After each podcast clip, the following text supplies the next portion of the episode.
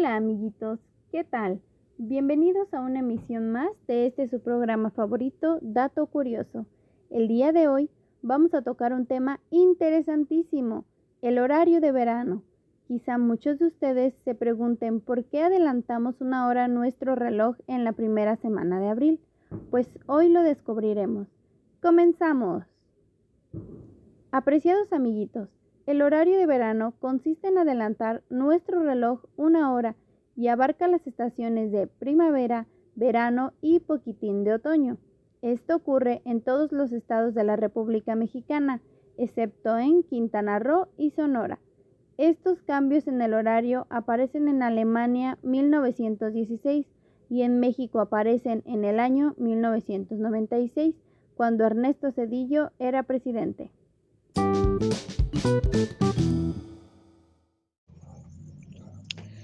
Muy bien, amiguitos. Ahora vamos a mencionar las ventajas y desventajas del horario de verano. Número 1. Una de las ventajas es el ahorro de energía eléctrica, ya que con este horario gastamos menos luz eléctrica, porque aprovechamos la luz de nuestro solecito para poder realizar más actividades y juegos antes de prender los focos de nuestras casitas. Número 2. Otra de las desventajas es poder dormir mucho mejor. ¿Sabes, amiguito, que la luz del solecito es fuente de salud porque nos regala energía, tener un buen humor y enfermarnos menos? Pero ¿qué creen? ¿Pero qué creen? Este horario también tiene desventajas como una de las cosas tristes es que algunas personas dicen que tienen una hora menos para poder dormir y soñar cosas increíbles.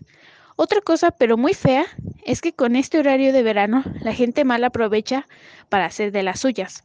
En la mañana, puesto que el sol aún no sale, por lo cual aumenta el número de asaltos a la hora que vamos a la escuela o cuando nuestros papis regresan a casita. Bueno, amiguitos, estas fueron ventajas y desventajas del horario de verano.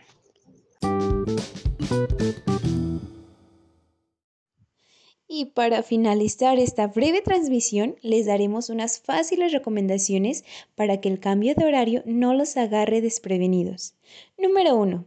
Trata de evitar quedarnos dormiditos en las tardes para que nos resulte más fácil dormir más temprano y mucho más importante no tomar siestas por nada del mundo el sábado, en el cual el horario se cambia por la noche. Número 2.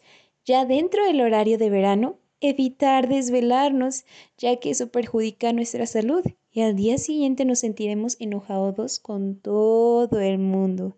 Y número tres, realizar deportes y juegos por la mañanita cuando el solecito comienza a calentar o por la tardecita antes de que se oculte el solecito, ya que eso hará que nuestra salud esté muy, muy bien y seamos muy fuertes.